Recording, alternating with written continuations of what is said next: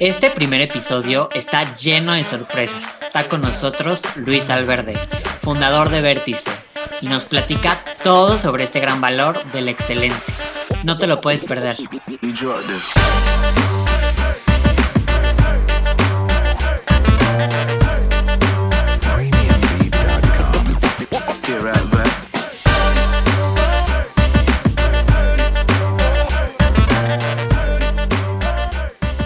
Hola a todos, bienvenidos a este primer episodio de Vertice at Home. Yo soy Ernesto de Shams y en este capítulo estaremos hablando y discutiendo sobre la excelencia, cómo podemos alcanzarla, mantenerla y sobre todo hacerlo un hábito para poder transmitirla. Por supuesto, para este gran tema contamos con un súper invitado que ahora sí que es nuestro padrino para este gran proyecto se trata de uno de los fundadores del programa Excelencia Vértice, Luis Eduardo Alverde, quien además de ser miembro del Consejo Asesor de Vértice, está desempeñando un papel de excelencia como rector de la Universidad de Anáhuac Querétaro. Estimado Luis, te doy la más cordial bienvenida a este podcast de Vértice at Home. Cuéntanos cómo estás. Ernesto, gracias por, por la entrevista, gracias por, por pensar en nosotros. Estoy bien, preocupadón por el COVID, la verdad, preocupadón por el rebrote, preocupadón por, hoy es el primer día de clase, estuvimos, acabo de terminar comité rectoral, eh, nosotros estamos trabajando desde el campus, hay profesores que dan clases desde aquí, pero, ah, pero quisiera tener más certeza de, de, de lo que puede pasar a corto plazo. Los alumnos ya no aguantan más ah, en sus casas. Sí, ahora sí que por dos todo lo que comentas, la verdad nos encantaría ya estar presencialmente, pero bueno, ahorita seguimos en nuestras casas y pues te agradecemos mucho por aceptar esta invitación para platicar con nosotros. Y lo primero creo, antes de meternos ya a hablar el tema contigo que es de la excelencia, me encantaría ver si nos pudieras platicar un poco cómo surgió Vértice, ¿no? Este programa de excelencia de la red Anáhuac, que pues ha crecido como nunca y ha llegado a grandes, grandes lugares y pues tú, Luis, eres ahora sí que fundador y nos encantaría escuchar justo esto, cómo surge Vértice. Te, cuento, ¿eh? ¿En qué año naciste, Ernesto? En el 98. Bueno, justo en 1998, año en el que me caso, eh, mi... vivía yo en México y Javier Vargas, que era el vicerrector académico de la NAWAC de México, quería tener un programa de excelencia y me invitó. Yo había sido colaborador en el movimiento Reino Christi y, nos conocíamos bien y me dijo, quiero, quiero un programa de liderazgo para agarrar a los estudiantes que tienen inquietudes intelectuales eh, y que están dispuestos a dar un poco más para que los, los atendamos de manera más, personalidad, más personalizada y estar más cercanos a ellos y, me puse a investigar programas de liderazgo de otras universidades del mundo. En aquel momento, uf, el Internet era muy diferente a lo de ahora, ¿eh? Eh, porque duré como tres días para juntar la información y regresé con Javier. ¿Qué crees? Mi primer trabajo en la NAWA, que en 1998 es para fundar Vértice. Eh, y, y lo que buscamos, y creo que logramos, porque aquí estamos hablando de Vértice 22 años después, 23 ya van a ser, eh, fue amalgamar ideas que pudieran ayudar a jóvenes a desarrollarse más, a estar más atendidos, a ser más exigidos y a sembrar más en ellos, eh, esperando que en el tiempo germinaran cosas. Entonces, como, como en octubre del 98, fuimos a buscar la primera generación, que eran alumnos que habían entrado en agosto del 98 a la universidad, y los invitamos a un programa que ni siquiera los fundadores entendíamos.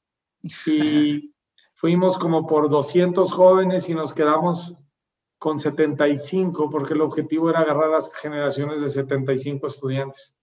Y así nace Vértice en 1998 y empieza operaciones ya con estudiantes a partir de enero del 1999. Ahí está.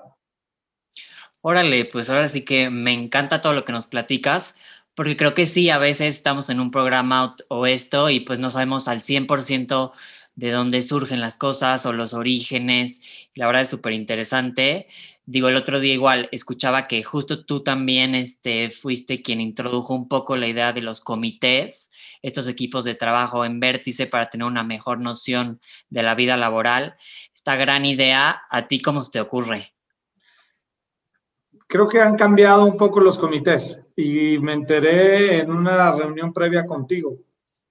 Lo que, lo que, lo que buscamos y yo creo que se mantiene en esencia es que el programa no fuera dirigido por alguien, sino que fuera tomado por los estudiantes y los estudiantes se organizaran para desarrollar las diferentes actividades que creían pertinentes para el desarrollo y crecimiento de ellos. Entonces, hicimos, también nos basamos, fíjate, en, el en, los manuales del Reino Christi de, de aquella época.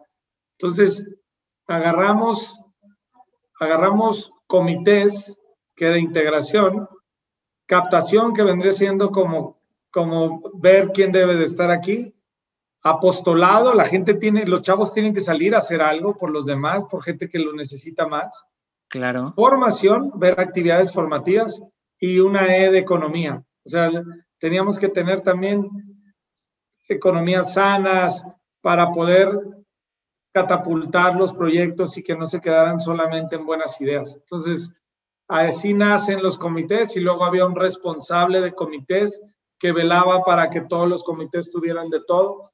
Y así empezamos con la primera generación de Vértice, brincamos a la segunda, tercera y esto fue agarrando, agarrando ritmo. Yo estuve, yo estuve ocho años eh, llevando Vértice y la verdad fue una experiencia muy, muy grata, muy, muy grata.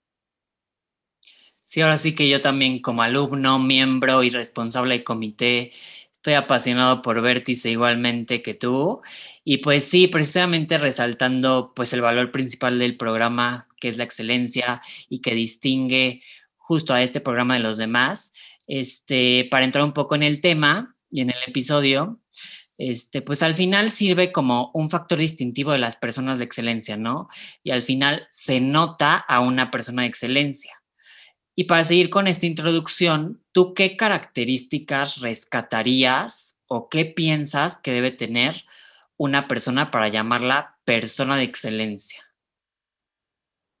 Ernesto, es difícil ser una persona de excelencia, pero me quedo con, con la descripción de ser una persona en busca de la excelencia, si te parece. Ok. Entonces, pues porque siempre va a haber, la excelencia es la perfección eh, y siempre y siempre va a ser, es imposible lograrla su plenitud.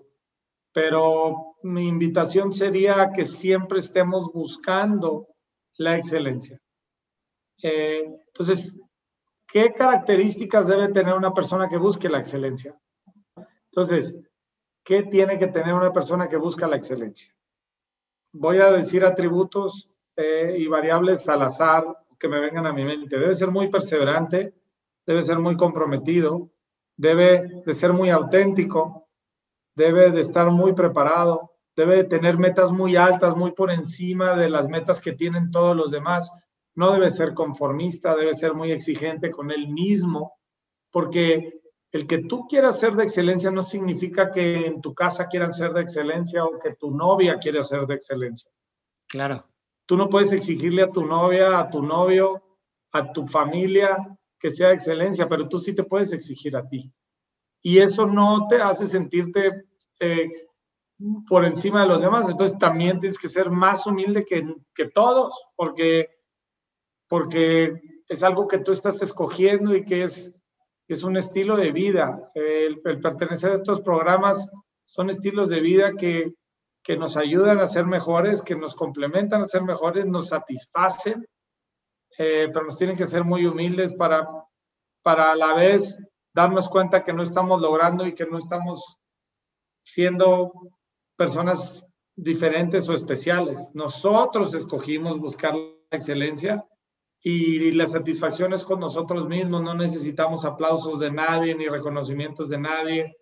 Y repito, no podemos esperar de los demás lo que, lo que tú crees que deben de dar porque porque no todo el mundo busca exigirse, comprometerse, tener metas tan altas como lo tienen que tener los miembros activos, comprometidos con el programa Vértice. Ok, sí, me parece justo perfecto todo lo que comentas, estoy súper de acuerdo contigo.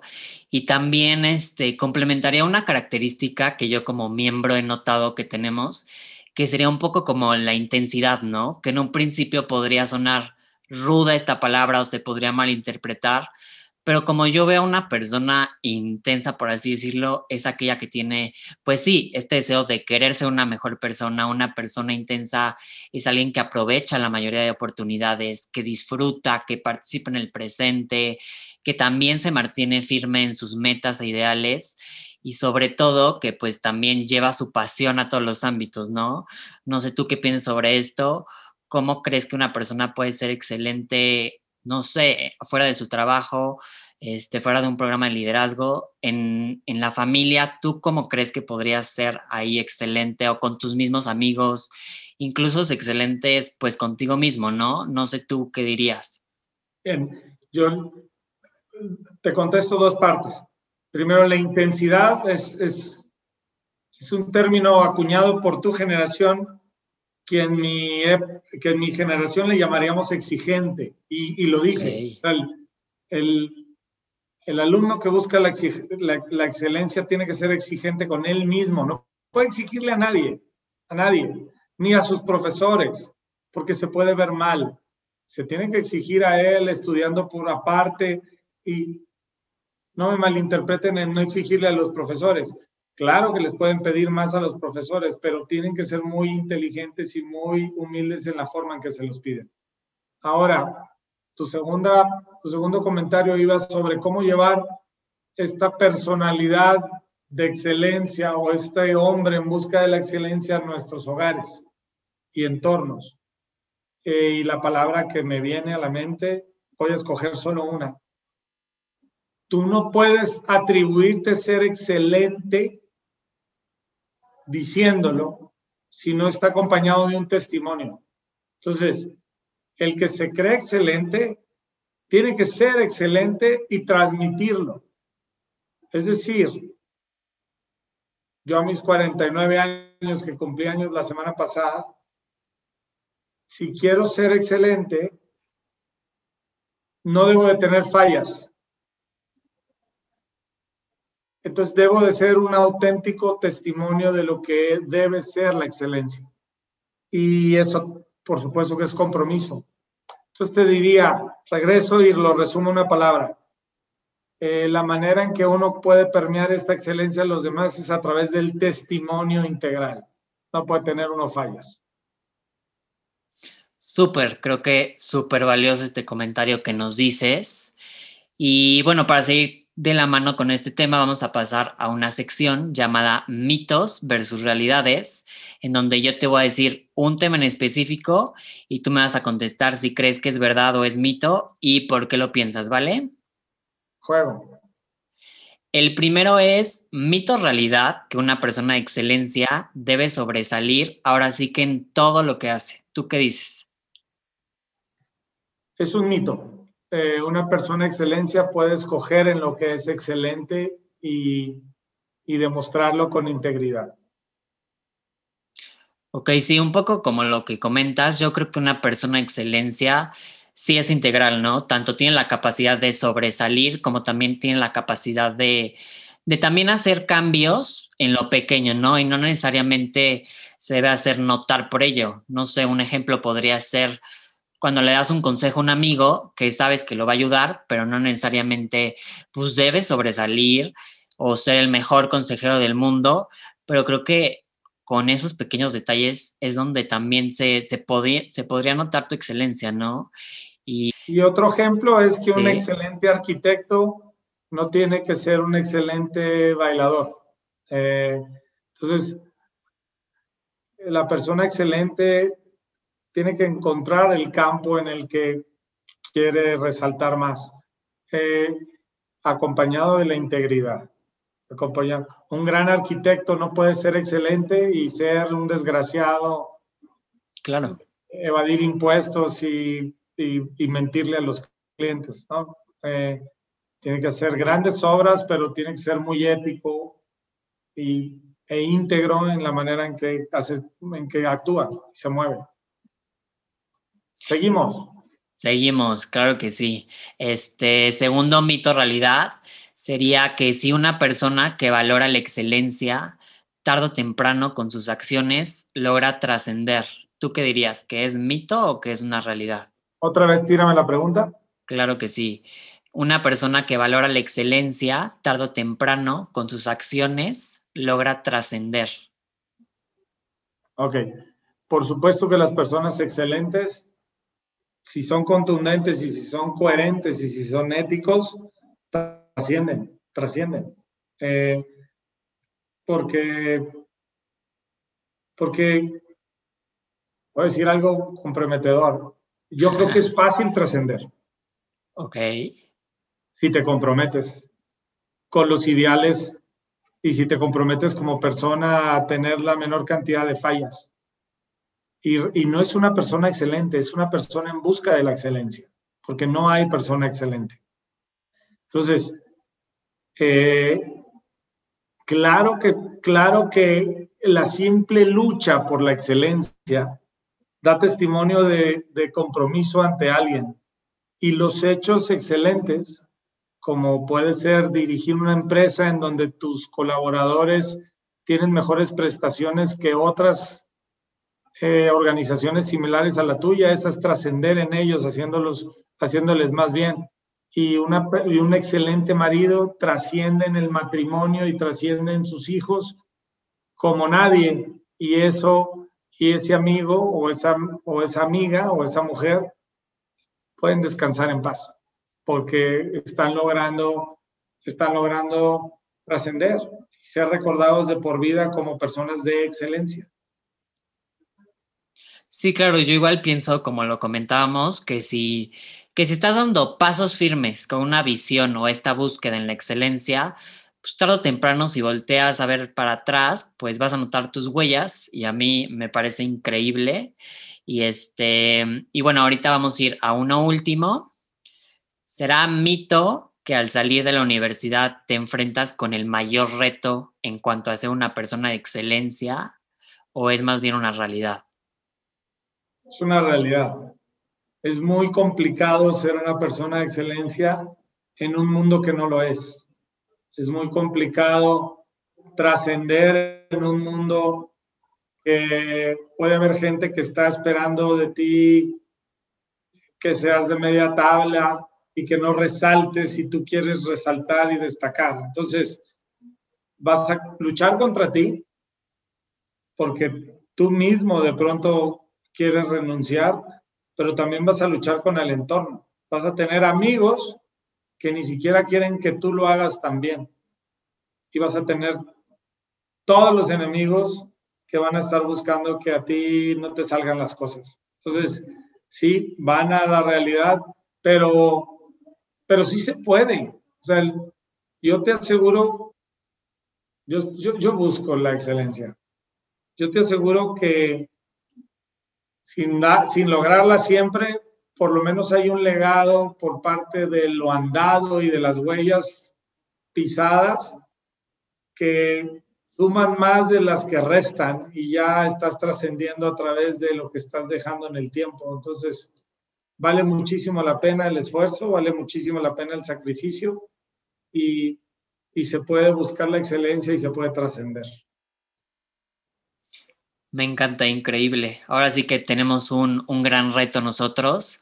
Y, este, y ahora pasaremos a unas preguntas realizadas por nuestros alumnos.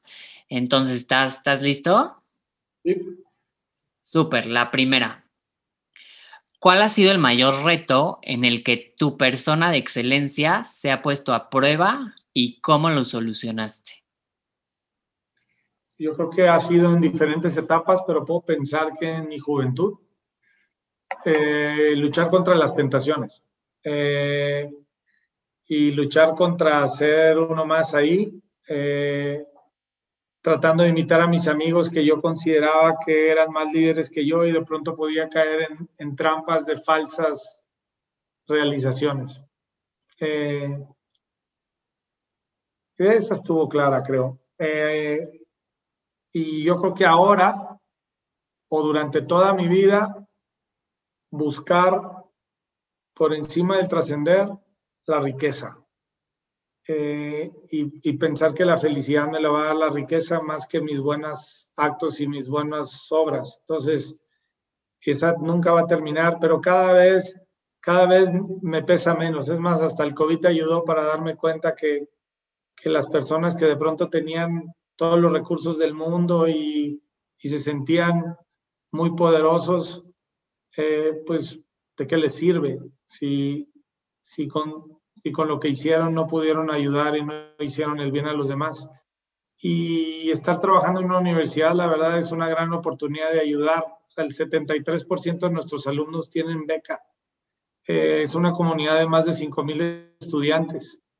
Tratas de jalar a los mejores profesores para que convivan con grandes estudiantes y formemos generaciones y generaciones de mexicanos que estén preparados para que, para que México sea un mejor lugar.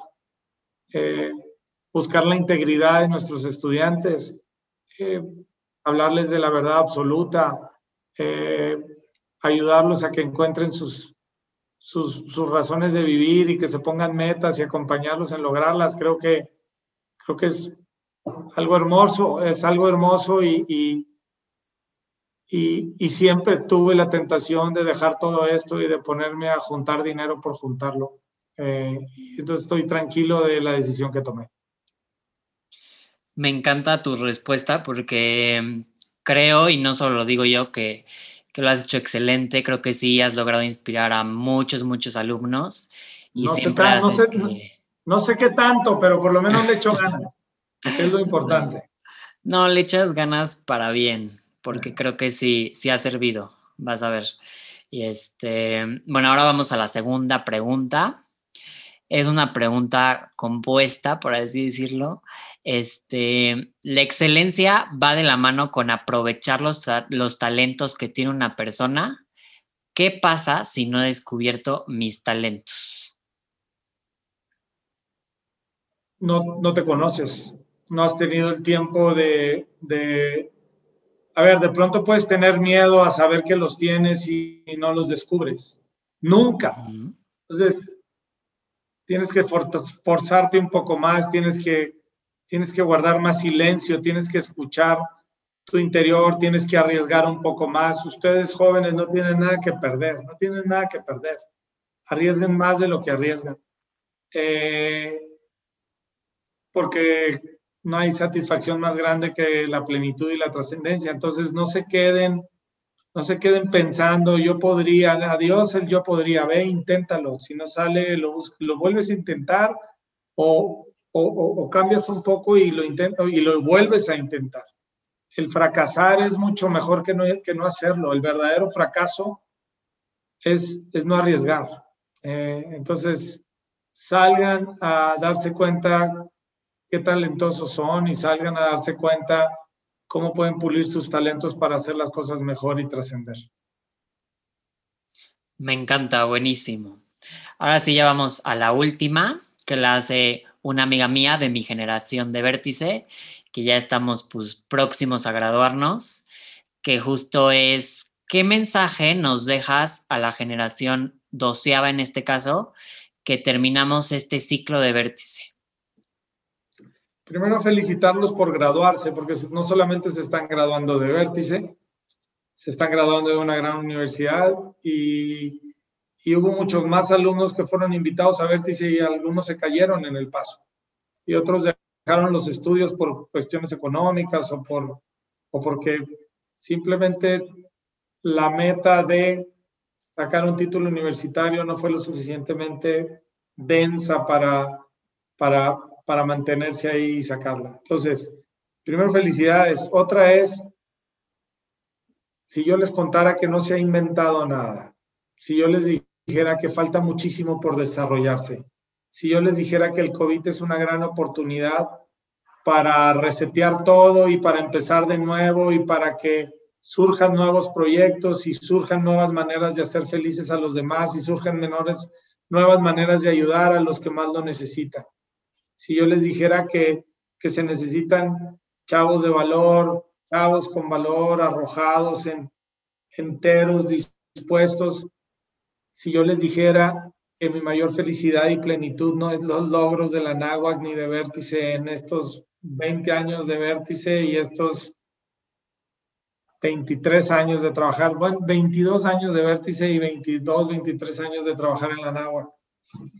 Mi mayor trascendencia son mis hijos. Entonces les diría, crean en el matrimonio, crean en tener hijos, crean en formarlos. Eh, yo, yo no nací para ser papá, la, vida misma te va ayudando y te va acompañando. Y se necesitan, se necesitan de grandes familias, se necesitan de personas éticas y todos los egresados de esta generación y de la náhuac están con las bases sólidas para lograrlo. Vivo con las tentaciones, supérenlas, domínenlas y, busquen su excelencia. Muchas gracias por este gran mensaje que nos dejas. Este está perfectísimo.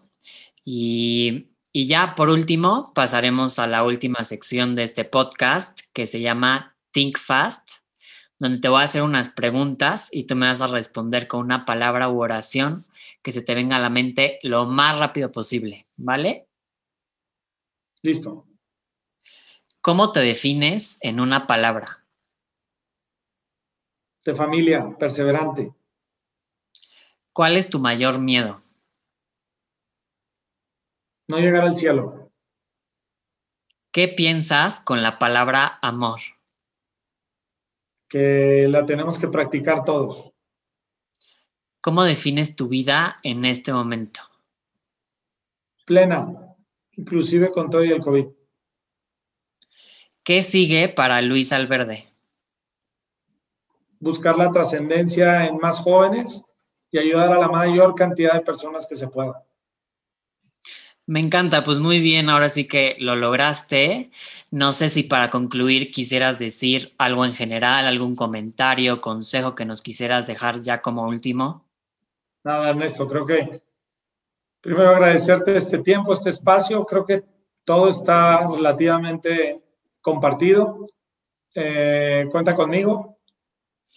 Perfectísimo, pues la verdad un gusto tenerte aquí con nosotros para inaugurar este podcast y que nos compartieras pues, todos estos consejos. No pudimos haber tenido un mejor padrino. ¿Tus redes sociales, te acuerdas cuáles son? Sí, arroba Luis Alverde, yo creo que ese de Twitter. Eh, jala y, y, luego también está la versión de Rector en Twitter y en Facebook y, todo, y por todos lados. ¿Sale? Perfecto, perfecto. Rector Rector Anahuac Sí, Rectora Nahua Querétaro en Instagram. Perfectísimo, pues ya sabemos dónde encontrarte.